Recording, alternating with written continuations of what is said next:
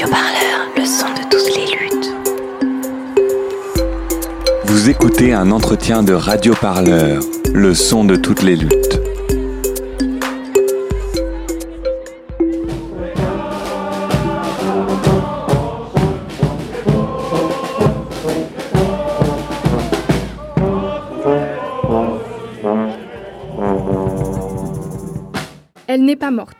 C'est la formule choisie en 1886 par le poète et révolutionnaire Eugène Potier pour parler de la commune. 150 ans plus tard, elle continue d'intriguer, de fasciner, de susciter le débat aussi. Aujourd'hui pour Radio Parleur, et à l'occasion de l'anniversaire de la tristement célèbre Semaine sanglante, je vous propose de remonter le temps à la rencontre des communeuses et communeux. Sans plus attendre, je vous présente mon invité, Ludivine Bantini, maître de conférence en histoire contemporaine à l'Université de Rouen. Elle est l'autrice d'un ouvrage paru en mars dernier, La commune au présent, une correspondance par-delà le temps, aux éditions La Découverte. Ludivine Bantini, bonjour.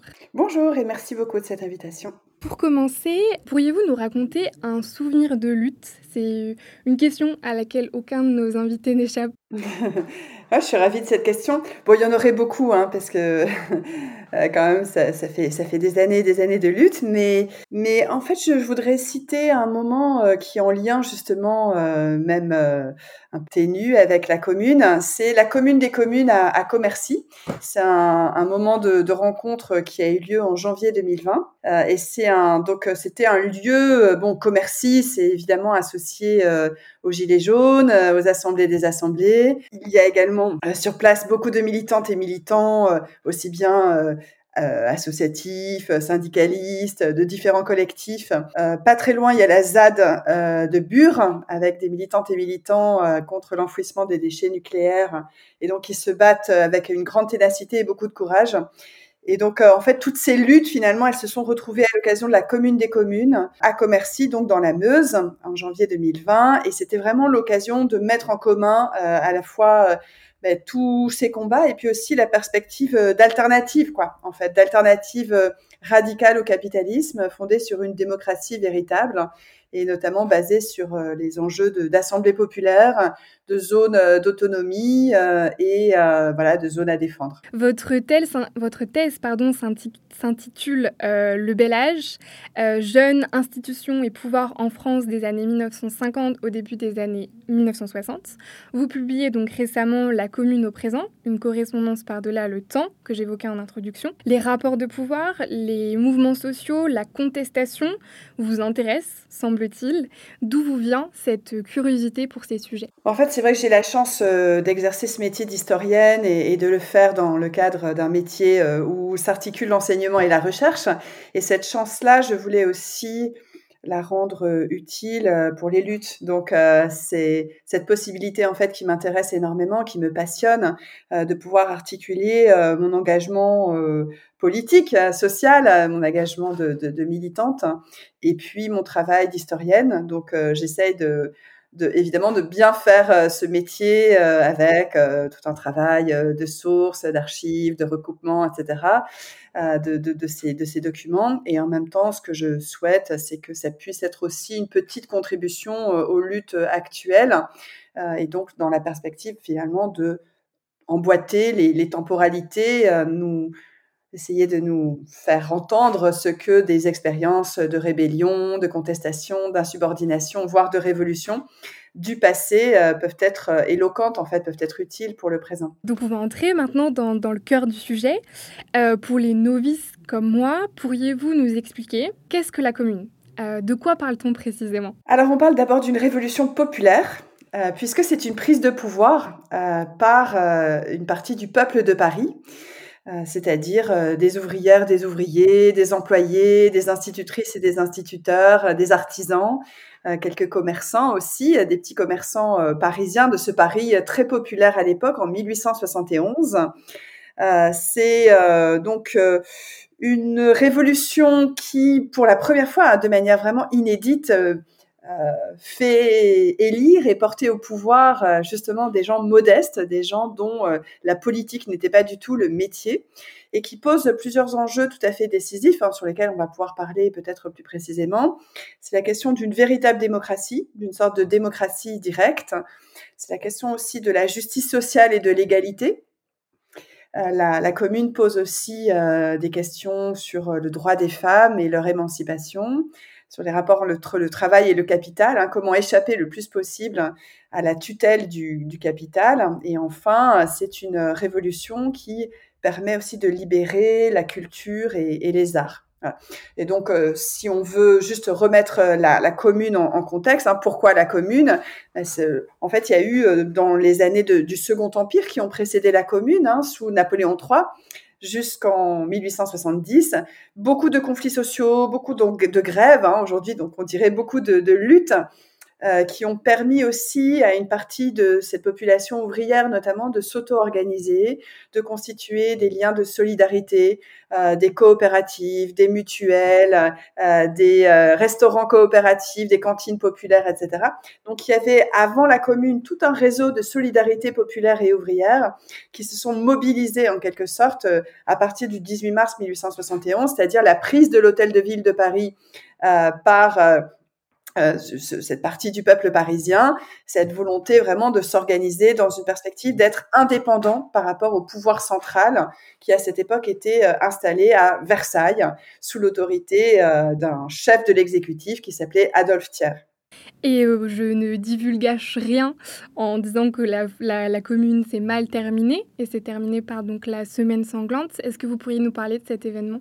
Oui, alors peut-être qu'avant qu'on approfondisse justement ce qu'a été la commune, ce qu'il faut avoir à l'esprit, c'est la, haine euh, qui s'est déversée sur les hommes et les femmes de la commune de la part euh, des classes possédantes, qui précisément parce que c'était une révolution populaire, qui mettait en cause l'ordre établi, qui mettait en cause gravement les hiérarchies, euh, le pouvoir de l'argent, le pouvoir du capital, euh, eh bien, il y avait cette, cette haine, ce mépris de classe. La, les hommes et les femmes de la commune étaient souvent assimilés à de la vermine, à la canaille, à des voyous, à des bandits qu'il fallait finalement euh, exterminer. Hein. Euh, donc, il y avait vraiment toute cette euh, cet acharnement tout au long de l'existence de la commune, euh, qui a eu une durée assez brève, hein, puisque la commune n'a duré que 72 jours, mais en 72 jours, hein, on pourra y revenir, il y a eu bien des mises en œuvre, bien des réalisations tout à fait importantes, assez spectaculaires en fait, étant donné le, le contexte et la gravité de l'hostilité qui pesait sur la commune. Et donc finalement, en effet, l'armée de Versailles, hein, donc l'armée de ce gouvernement qui était installé à, à, Versailles, donc dans la ville des rois, ce qui était aussi une provocation, a été envoyé pour envahir euh, Paris à partir du 21 mai 1871. Euh, et ça a été un carnage enfin, à peine imaginable, puisqu'on estime qu'il y a eu au moins 10 000 morts, sans doute entre 10 000 et 20 000 morts à Paris donc il faut se représenter euh, des hommes, des femmes, parfois euh, des enfants, des adolescents qui ont été ainsi massacrés, fusillés sans jugement, euh, dans de véritables abattoirs. Hein, c'est comme ça qu'on appelait les, lieux de, de, fusillade, des exécutions sommaires qui ont duré toute une semaine avec de véritables charniers. On, se représente à peine ce qu'a été l'étendue de cette violence barbare qui ne faisait pas de quartier, qui n'essayait pas du tout d'ailleurs de, savoir qui était euh, les victimes. C'était vraiment euh, voilà, euh, des, massacres à l'aveugle et en masse. Avant de, se plonger au cœur de votre ouvrage, euh, j'aimerais qu'on évoque un point qui est souvent euh, délaissé, à savoir la, commune des provinces. On l'oublie, mais la commune n'a pas été un phénomène exclusivement parisien. Donc une fois, vous l'avez expliqué, la, commune de Paris proclamée le 18 mars 1871, plusieurs villes françaises se soulèvent. Lyon, Marseille, Saint-Étienne, Narbonne, Nîmes. Que dire de ces insurrections? En fait, il y a eu euh, une véritable volonté d'émancipation. Hein. C'est un mot important de, cette période pour les communes, pas seulement la commune de Paris. Émanci émancipation et affranchissement. Le but, c'était vraiment de s'affranchir du pouvoir, de l'autorité, on estimait euh, beaucoup, dans, notamment dans ces villes, hein, on peut citer donc Lyon, Marseille, Saint-Étienne, Le Creusot, Narbonne, Alger, hein, vous en avez cité un certain nombre. Euh, C'était euh, des villes dans lesquelles la population, notamment ouvrière, hein, ce qu'on appelait le prolétariat, hein, à l'époque le mot avait vraiment euh, du sens. Euh, ce, ce, ce, prolétariat, en fait, il était véritablement opposé à ce pouvoir qui officiellement était une république, mais qui était encore très très proche euh, de l'autoritarisme euh, monarchiste.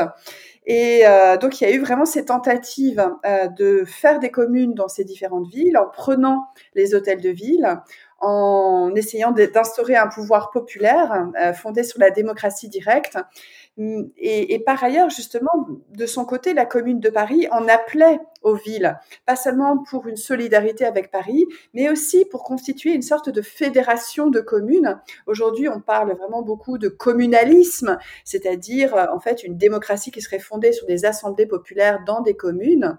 Eh bien, c'est finalement euh, cela que euh, espérait la, Commune de Paris, une sorte de combinaison entre d'un côté euh, des villes affranchies, des villes libres, hein, des villes autonomes, et de l'autre, une association, une fédération de ces communes émancipées. Malheureusement, voilà, pardon, malheureusement, voilà, c'est la plupart de ces, expériences euh, dans certaines villes de province qu'on a citées l'une et l'autre ont été très rapidement euh, réprimées, très, très violemment et écrasées dans le sang plus que la commune au sens de l'événement historique, euh, ce sont les actrices et les acteurs de la commune qui vous intéressent, qui retiennent votre attention.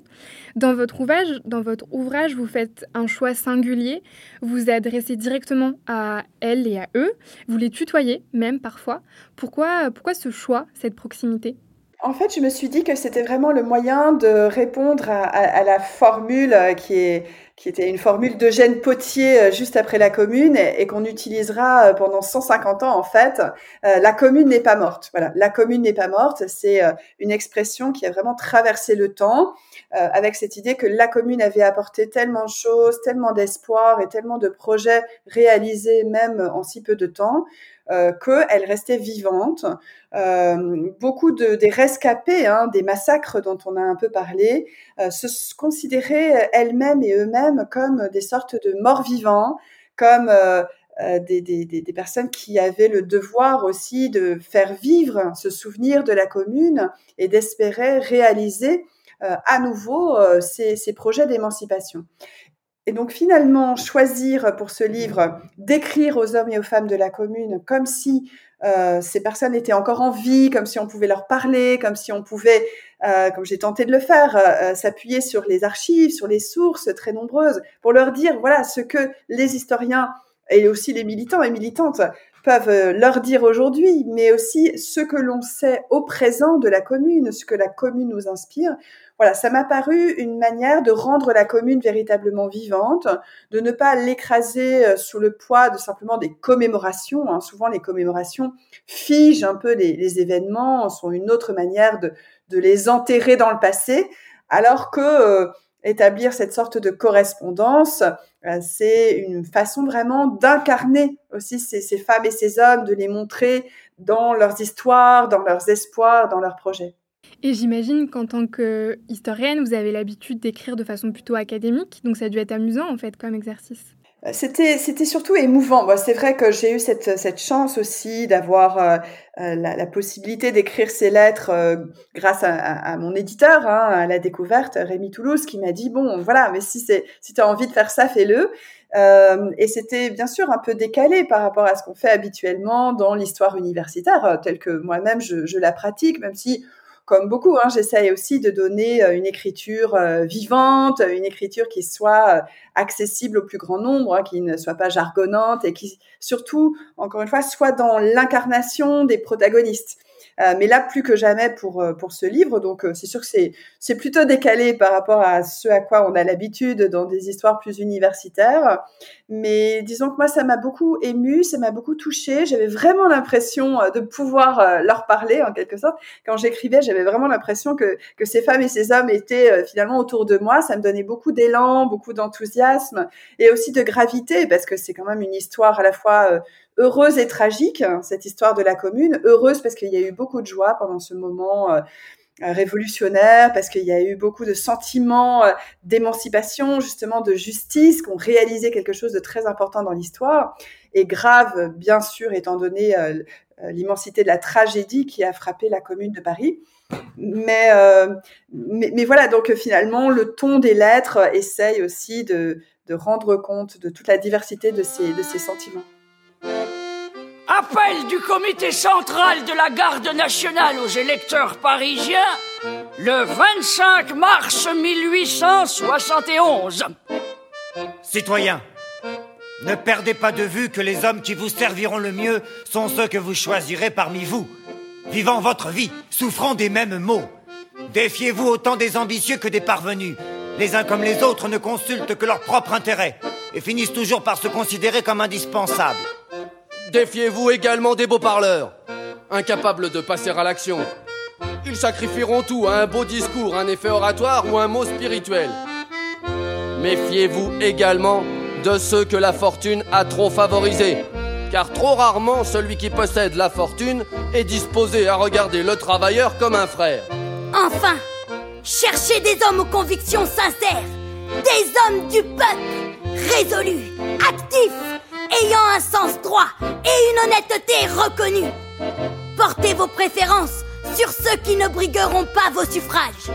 Le véritable mérite est modeste, et c'est aux électeurs à choisir leurs hommes et non à ceux-ci de se présenter. Donc vous introduisez le livre par une lettre euh, que vous adressez à Louise Michel, donc euh, institutrice, révolutionnaire, figure absolument iconique de la commune. Pour elle, je la cite, le spectre de mai parlera.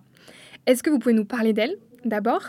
Et d'après vous, que Louise Michel penserait-elle de, du temps présent, de 2021 Alors, la deuxième question est quand même assez difficile, mais je vais tenter d'esquisser quelques mots sans aucune certitude, bien sûr, plutôt des hypothèses. Ben, Louise Michel, c'est une femme euh, extraordinaire. Bon, il faudrait pas non plus que Louise Michel recouvre euh, la, la, commune, parce qu'il y, y, a des milliers et des milliers de, de femmes et d'hommes qui y ont participé. On retient beaucoup le personnage de Louise Michel, étant donné en effet ce caractère exceptionnel de, de courage tout au long de sa vie. Elle a, elle a survécu à la commune hein, après avoir euh, été déportée en Nouvelle-Calédonie après l'écrasement de la commune. Et donc ça explique aussi euh, que jusqu'en 1905, la date de sa mort, eh bien il y a eu euh, autant de, enfin il y a eu énormément d'écrits de Louise Michel, d'engagement, de, de combat, hein, vraiment de, corps et âme. Euh, alors c'est une institutrice. Euh, et en fait, elle, elle, pratiquait euh, déjà, avant même la commune d'ailleurs, euh, des pédagogies qu'aujourd'hui on pourrait dire alternatives, hein, fondées justement sur l'émancipation, fondées sur l'idée que euh, il faut miser sur l'intelligence euh, et l'esprit critique des enfants, sur leur capacité créatrice. Hein. Vraiment, c'était une volonté de rompre avec une école d'ordre, avec une école uniquement fondée sur euh, l'obéissance et la docilité des enfants. Donc euh, ça, c'est quelque chose déjà de remarquable chez Louise Michel. Ensuite, c'est une femme qui se bat énormément pour l'émancipation des femmes, justement. Euh, l'émancipation qui, à ses yeux, passe euh, par euh, le travail, mais un travail qui soit lui-même libérateur, hein, qui ne soit pas un travail aliéné, qui ne soit pas un travail exploité. Et donc, pour, pour ça, elle, participe vraiment à, des organisations de femmes, elle, mène des, conférences, des débats, elle fait des tours de France aussi, c'est très impressionnant. Et puis enfin, euh, la troisième dimension qu'on peut souligner, euh, c'est qu'elle est, c'est une révolutionnaire. Euh, c'est une révolutionnaire qui veut vraiment en découdre avec l'oppression, qui veut vraiment rompre aussi avec le capital. La, logique du système capitaliste qu'elle estime être justement comme un vampire qui vient sucer le sang non seulement des pauvres, mais du peuple en général, des plus exploités, des plus opprimés. Euh, donc euh, tout ça, elle l'a, elle a traduit dans un nombre considérable d'écrits, euh, des romans, des poèmes que, que, que, Victor Hugo lui-même appréciait beaucoup, une correspondance gigantesque. donc une, une femme d'un, d'un courage incroyable qu'on a vu aussi sur les barricades, parce que Louise Michel a aussi combattu, comme beaucoup d'autres femmes, sur les barricades de la commune. Alors, qu'est-ce qu'elle aurait pensé euh, du présent? Euh, Je pense qu'elle aurait été euh, effarée, hein, comme beaucoup d'entre nous, de voir le, pouvoir sans cesse se reconduire avec brutalité, avec cynisme. Elle aurait été sans doute pas désespérée parce que c'est une femme, c'était une femme qui était extrêmement optimiste, qui, décidait de ne jamais baisser les bras, hein, qui ne voulait pas se résigner. Euh, je pense qu'on l'aurait vu vraiment euh, dans, les grèves. Hein. Elle était très soucieuse euh, de la question des grèves, de la généralisation des grèves. Hein. pour elle, les grèves étaient aussi un moyen d'affronter de manière radicale et frontale le capital. Euh, mais euh, voilà, on l'aurait retrouvé dans les manifestations, sans doute euh, dans les, les, manifestations de, de Gilets jaunes, parce que c'est un soulèvement populaire qui pose des questions essentielles sur la démocratie, justement où il y a beaucoup de femmes, beaucoup de femmes de, de classe populaire qui expriment là aussi des, des revendications dans la perspective de la justice sociale. Donc on l'aurait sans doute retrouvé euh, euh, parmi ces cortèges, peut-être sur les ronds-points et aussi dans des, dans des occupations d'entreprise, par exemple, lors de grève. Donc il y a Louise Michel, vous le disiez, mais il y a surtout et aussi tous les autres. Donc les ouvrières, les instituteurs, institutrices, piqueuses de bottines, couturières, cantinières. Ils et elles sont pour vous les échos passés d'un monde à venir. Qu'entendez-vous par là? En fait, ce que je veux dire, c'est que euh, il y a des échos de ce passé euh, pour aujourd'hui et pour les luttes du futur, puisque en fait la commune, elle a réussi à penser, mais aussi à mettre en pratique euh, des projets justement d'émancipation, notamment sur toutes les questions concernant la démocratie. Euh, ce que met en cause la commune, c'est euh, une, république abstraite, une république euh, qui, bien sûr, mettrait en évidence des principes comme la liberté, l'égalité la fraternité, mais qui ne les mettrait pas véritablement en pratique, et donc une république pour qui ces principes resteraient, somme toute, abstraits.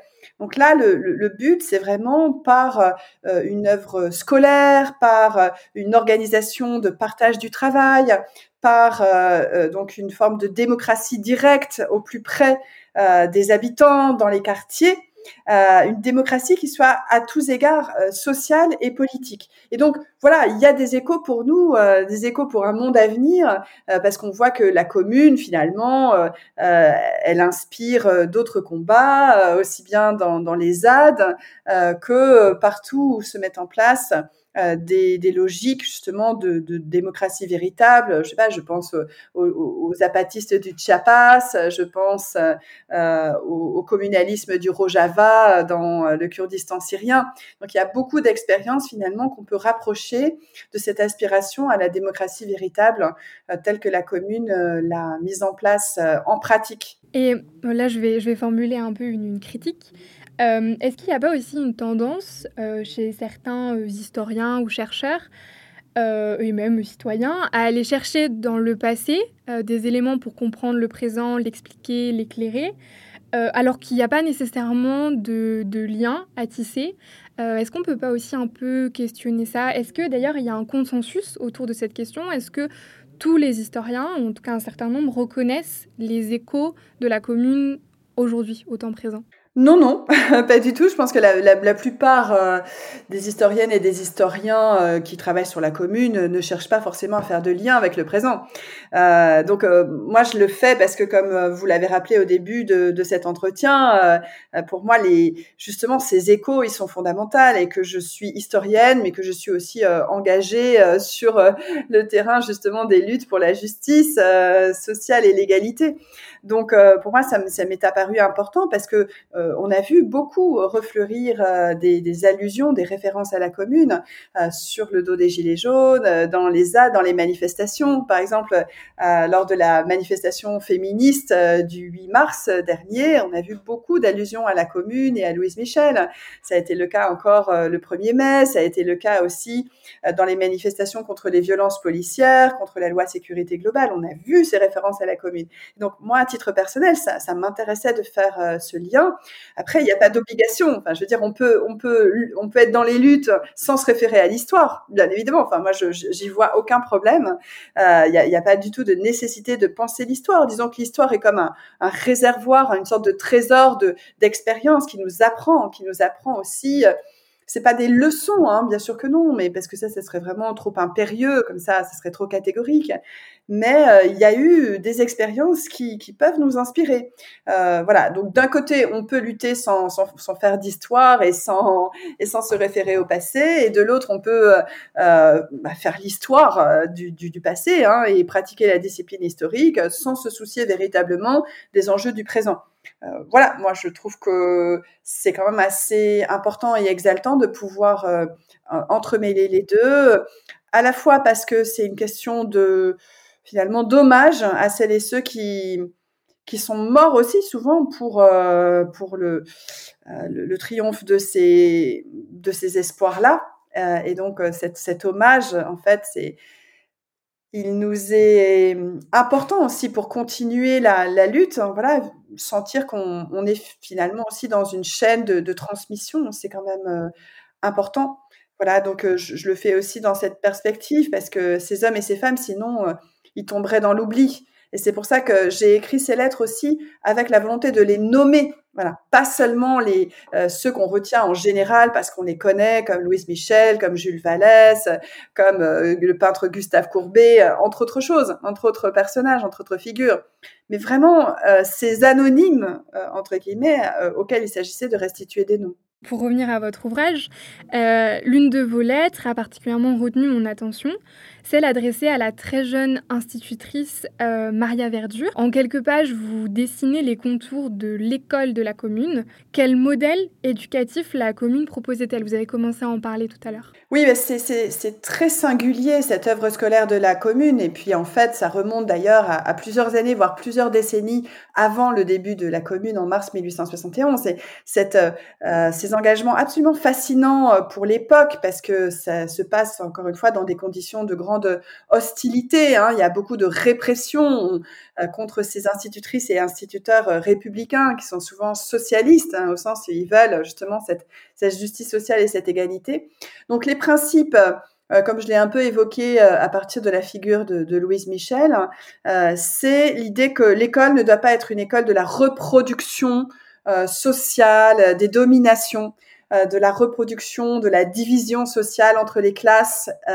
Une école de la reproduction des inégalités. elle doit permettre au contraire l'émancipation, elle doit permettre véritablement justement une perspective d'égalité. Donc, euh, la, la, commune euh, appelle cette école l'instruction intégrale. Instruction intégrale parce que ça signifie que euh, il faut pas réserver euh, la culture, euh, les sciences, les arts, les lettres euh, uniquement aux élites supposées, aux, aux, classes les plus privilégiées, aux classes aisées. Il faut faire en sorte que tous, tout à chacun, tous les enfants, quelle que soit leur appartenance sociale, aient accès à tous ces savoirs, mais aussi à des savoirs euh, euh, manuels, à des savoir-faire pratiques, donc éducation intégrale avec l'idée qu'on parcourt ainsi tout le spectre euh, des possibilités, des savoirs et des savoir-faire. On ne veut pas reproduire la division sociale du travail, comme on le verra d'ailleurs, cette division sociale du travail dans l'école de Jules Ferry, qui s'instaurera une dizaine d'années plus tard, avec d'un côté une école pour le peuple, euh, ce peuple et les enfants du peuple qui doivent surtout apprendre l'obéissance, le respect du père, euh, du maître, euh, du patron, qui doit apprendre à lire, écrire, compter et des choses assez élémentaires. Et puis de l'autre, une école réservée aux enfants de la bourgeoisie. Voilà. Et donc, au contraire, l'école de la commune, elle se veut égalitaire. Et comme je le soulignais tout à l'heure à propos de Louise Michel, c'est aussi une école qui a confiance dans les enfants. Euh, l'école de Jules Ferry, c'est à l'inverse, c'est une école euh, où euh, il faut marcher droit, où l'enfant n'a pas n'est pas véritablement reconnu dans sa personnalité. Il doit surtout être obéissant, il doit surtout se résigner à cette autorité. Alors que du côté de la commune, les institutrices et instituteurs qui ouvrent ces écoles, hein, qui sont gratuites, qui sont laïques, et ça c'était très important à l'époque, la laïcité de l'enseignement, parce qu'il y avait un poids considérable de l'Église catholique sur l'enseignement à cette époque. Donc, euh, ces, ces, ces, ces, enfants, ils sont vus vraiment comme des êtres euh, qu'il faut prendre en considération dans leur intelligence, dans la confiance qu'on peut leur faire, dans leur capacité justement à créer et pas simplement comme des automates qu'on formerait pour devenir ensuite de bons petits soldats de l'ordre social. Et là encore, on voit que c'est des, des, thématiques ultra modernes euh, dont on parle, qui, qui, émergent souvent dans le, dans le débat public. Oui, c'est vrai que voilà, ces expériences pédagogiques ont 150 ans et comme la commune, mais, mais parfois plus, hein, comme je le disais. Enfin, tout ça a commencé à apparaître dès les années 1830. Euh, et en fait, ces, pédagogies euh, qu'on dirait aujourd'hui alternatives, émancipatrices, elles sont euh, pratiquées aujourd'hui dans tous les réseaux. Justement, je pense aux pédagogies freinées, je pense aux pédagogies inspirées de frères, et voilà, voilà, par exemple, absolument. Et à propos d'enseignement toujours, mais cette fois-ci celui de la commune, euh, elle-même, donc par l'éducation nationale.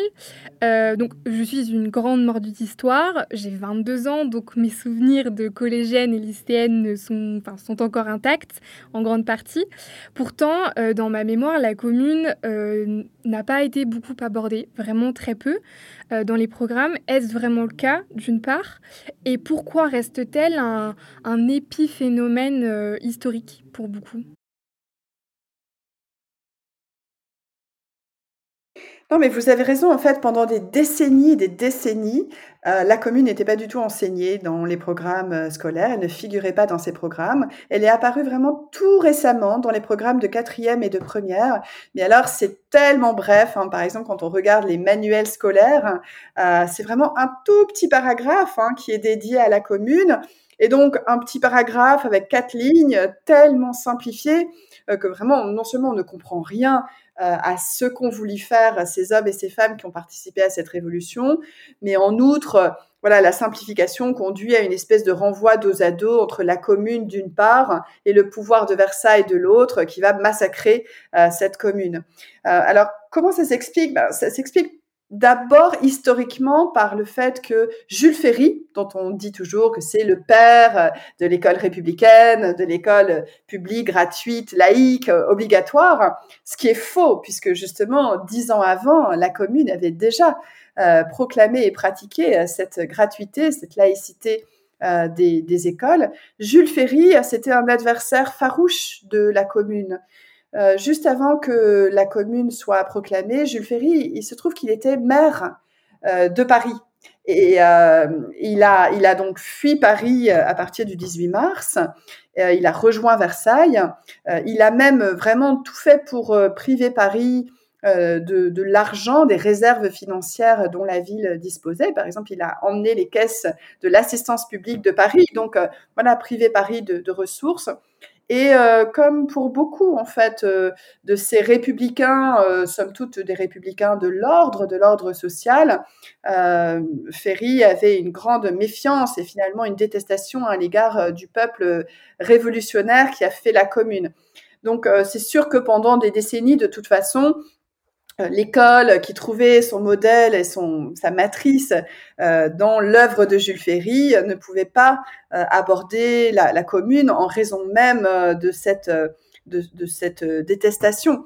ensuite, je pense que si la commune est à ce point négligée dans l'enseignement, c'est aussi parce que c'est difficile encore aujourd'hui d'aborder une révolution populaire qui met radicalement en cause l'ordre établi et euh, de surcroît une révolution populaire qui a été écrasée dans le sang par la République.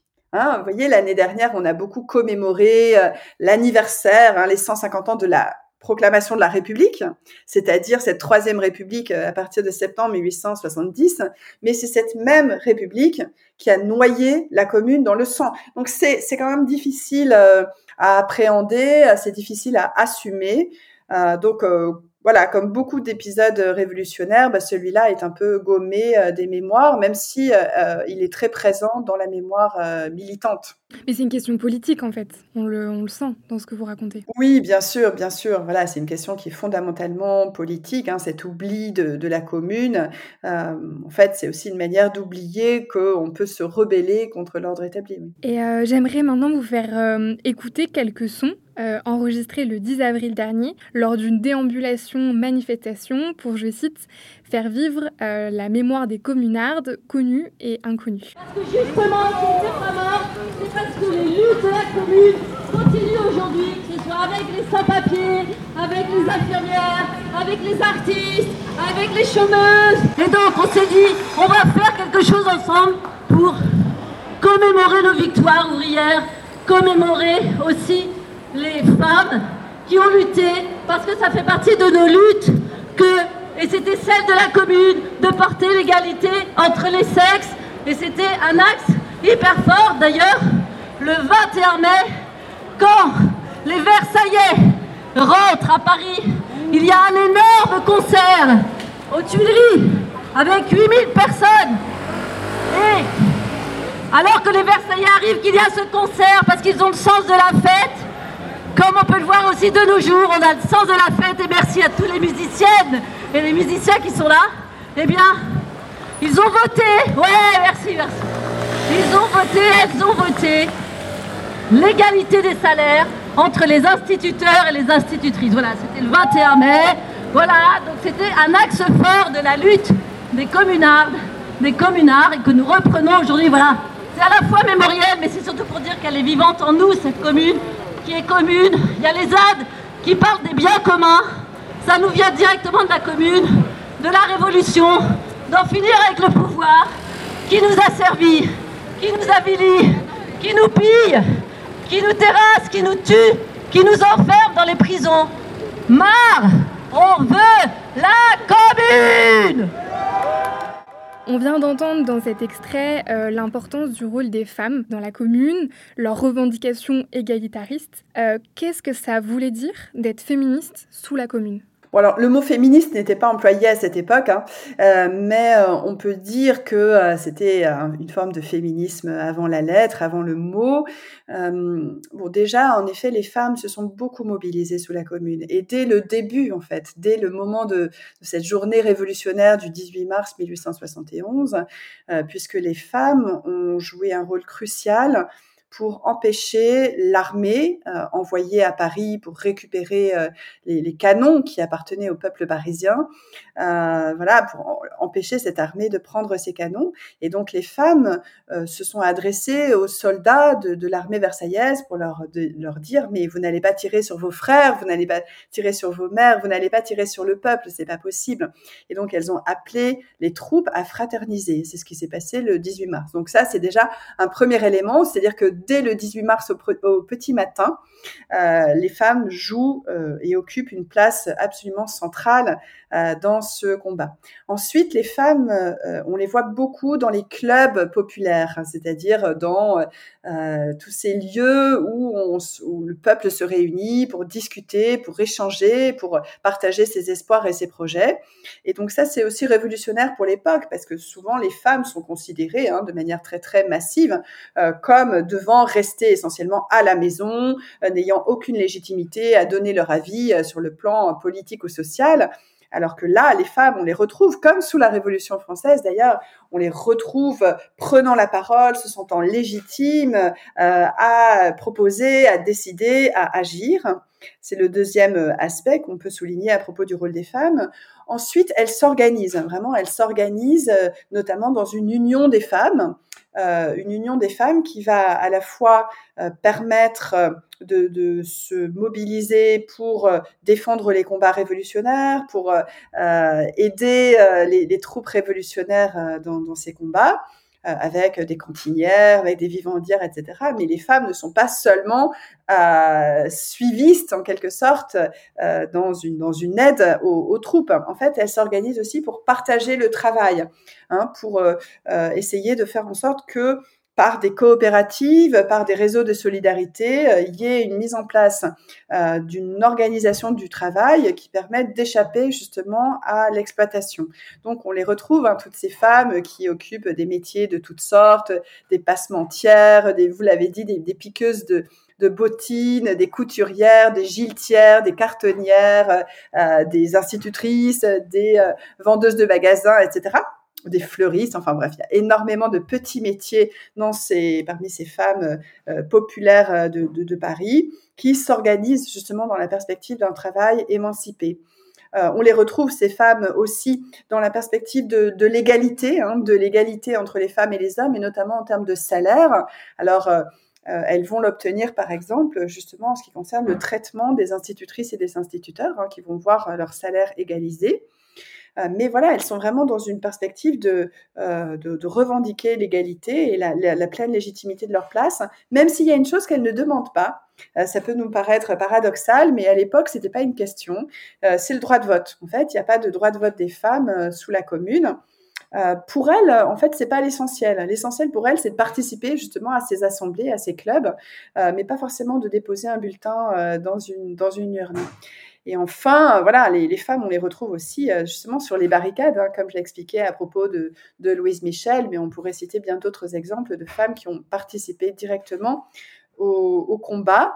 Et on les voit aussi beaucoup dans dans une forme euh, d'autogestion avec euh, l'organisation de cantines populaires. Hein, on les appelait les marmites, par exemple, euh, ces cantines populaires.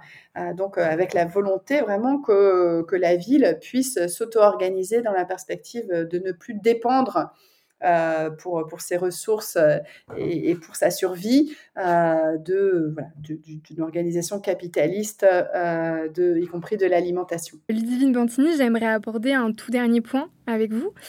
donc il n'y a pas de consensus aujourd'hui autour de la commémoration de la commune, y compris et même peut-être d'ailleurs parmi les historiens. Pierre Nora, donc grand spécialiste des questions mémorielles, affirmait le 4 mars dernier au micro de France Inter Commémorer Napoléon, oui, la commune, non.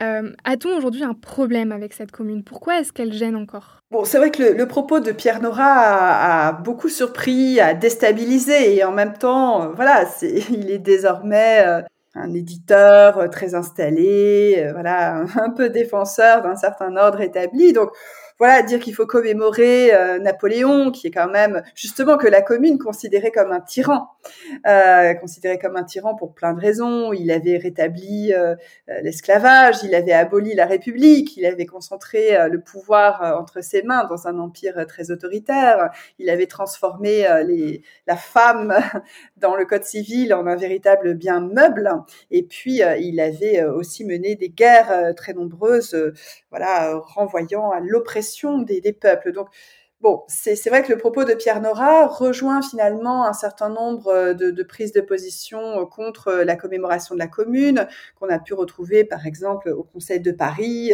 où des élus de droite ont dit qu'il était hors de question que Paris commémore la commune avec beaucoup de confusion. Par exemple, euh, puisque vous vous posez la question des pourquoi y a-t-il encore voilà un problème avec avec la commune, euh, je pense qu'il réside notamment dans, dans la violence qui s'est déployée sous la commune. Alors la commune elle-même, elle se voulait vraiment pacifiste.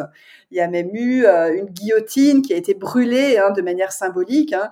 Euh, vraiment, elle se voulait pacifiste. Elle ne voulait pas du tout recourir euh, comme l'avait fait la Révolution française, à, la terreur. Elle croyait vraiment dans la fraternisation possible. Euh, mais euh, il y a eu euh, cette terrible guerre civile avec donc des milliers de morts du côté des hommes et des femmes de la commune.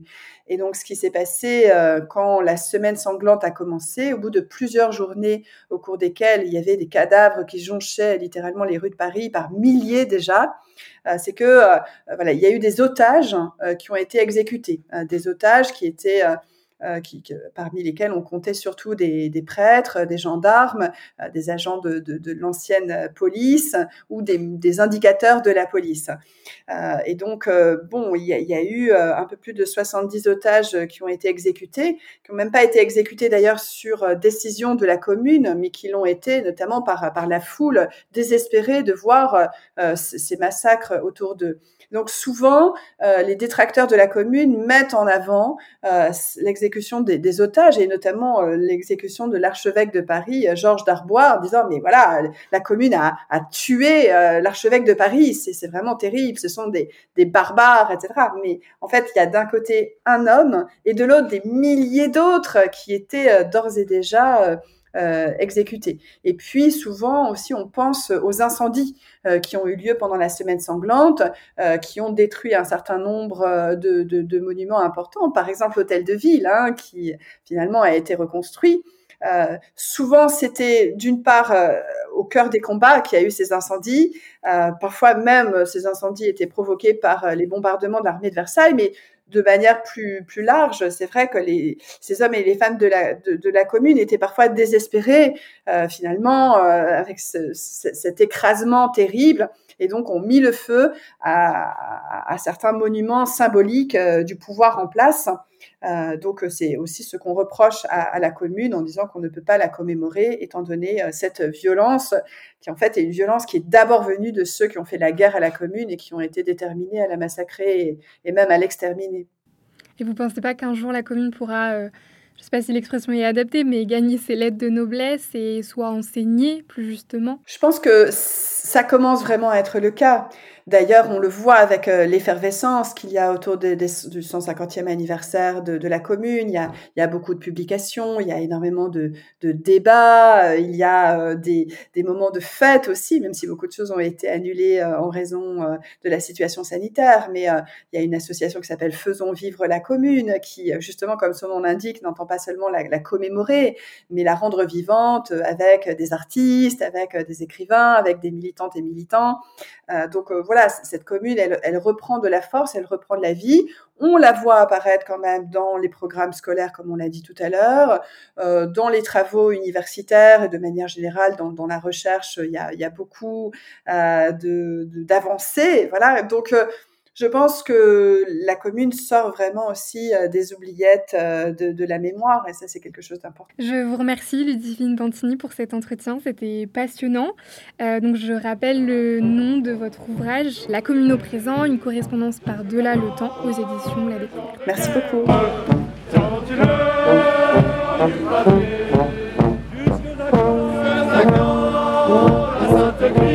Radio Parleur, le son de toutes les luttes. Écoutez-nous sur radioparleur.net. nous